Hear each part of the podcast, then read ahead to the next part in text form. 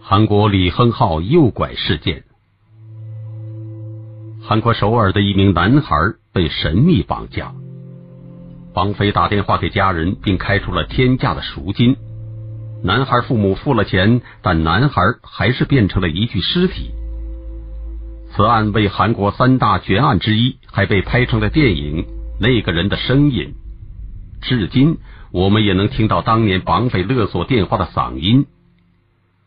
二十二年过去了，人们开始渐渐忘记了此事，而李亨浩的在天之灵能够安息吗？一九九一年一月二十九日，韩国首尔市江南区，居住在江南区的九岁男孩李亨浩周五放学后回家，要路过一个叫虾鸥亭的公园。公园离家很近，因此他平时偶尔会在这个公园玩上几分钟。但仍然按时回家。可这一天，李亨浩的父母等到了晚上七点钟，也没有等到儿子回来。当他们去学校寻找时，才知道儿子失踪了。江南区是著名的富人居住区，火遍世界的江南 style 说的就是这个地方，相当于美国的贝弗利山庄。而李亨浩的父母都是中产阶级，供职于新闻行业。两个人在报警后的第二天，忽然接到了一个神秘男人打来的电话，说是他绑架了李亨浩，开价两亿韩元。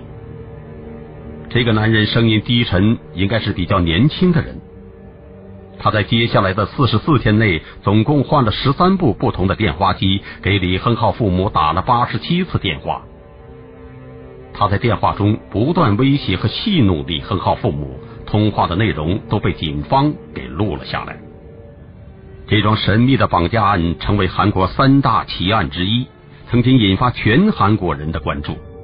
上至韩国总统，下至平民百姓，大家都在评论这件事，还被著名导演拍成了电影，发行于各个国家。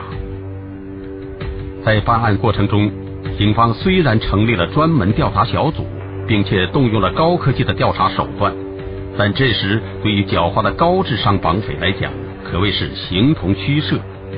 警方所掌握的唯一证据，也就是那名诱拐犯打来勒索电话时所录下的电话嗓。在电话中，这名神秘的绑匪曾对李亨浩的母亲说过如下的话：“我给他吃了药，因为我遇到他的时候，他就已经感冒了。他正在睡觉。你们听好，请打开汽车的后座。”而且要让灯亮着，对，打开门，让后备箱开着，然后你去面包店等我，但你得把钥匙留在车里。打开后备箱，对，打开，然后再关上。你做了什么？后座有人。我说后座有人，夫人，你一定要注意到。老实说，我不相信你的丈夫，你得明白这一点，懂吗？你们应该知道，你们不想让李亨浩死吧？哈哈哈哈！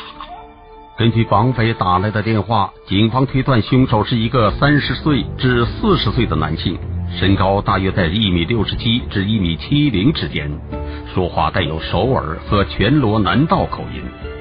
而对犯罪嫌疑人进一步分析是，此人智商很高，经历过浓厚的社会变革，也许与李亨浩的父亲有过节。很了解警察，或者可能是自己就是警察，或曾经是警察，性格变态。曾经有过好几次，警方都有抓不到绑匪的可能，但都被他机智的逃脱。三月十三日，也就是李亨浩被绑架的第四十四天，警方终于在蚕食大桥以西不到两公里的汉江边找到了李亨浩的遗体。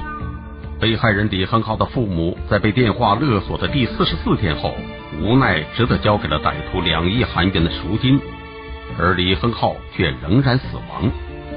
警方的调查结果表明，李亨浩被诱拐的第二天就已经死了，而在发现李亨浩尸体之后，绑匪就再也没有出现过，从此消失。这件绑架案动用了警方超过了一万人次的警力，时间跨越了十六年。警方逮捕并调查了四百多位嫌疑人，分析了八十七份声音和笔记样本。二零零六年的一月，该案已经超过了韩国法律所规定的十五年诉讼时效期，所以警方只能撤回了所有警力，不再追查。到现在，凶手依旧逍遥法外。在二零零七年，韩国导演朴振彪根据这个真实案件拍摄了著名电影《那个家伙的声音》，由薛景求、姜栋元、金南珠等主演。电影中对某些情节做了改动。男孩李亨浩的父亲被设计成电视台的男主播，他在播报自己儿子失踪案和给绑匪的信时，忍不住声泪俱下，以至于导演不得不把节目切掉。这样引起了全韩国民众的关注和愤慨，每天都有无数个电话打进政府大楼和警察局，强烈要求警方立刻破案。但最后压力还是没能转化为动力，此案仍然是个谜。当时的导演朴振彪在电视台还只是一名摄影助理，他所在的节目组因为想了解那件事，而对这宗案件进行了全过程报道。根据韩国法律，刑事案的十五年公诉期已过，在人们已经渐渐淡忘这件事的时候，成为导演的朴振彪得到死者父母的同意，将此事件改编成电影。那个家伙的声音，也许是电影产生的轰动效应，也许是李亨浩父母反复奔走的结果。在二零零七年的八月末，韩国最高法院正式宣布此案的追诉时效成立，即刻生效，准许警方重新启动追查程序。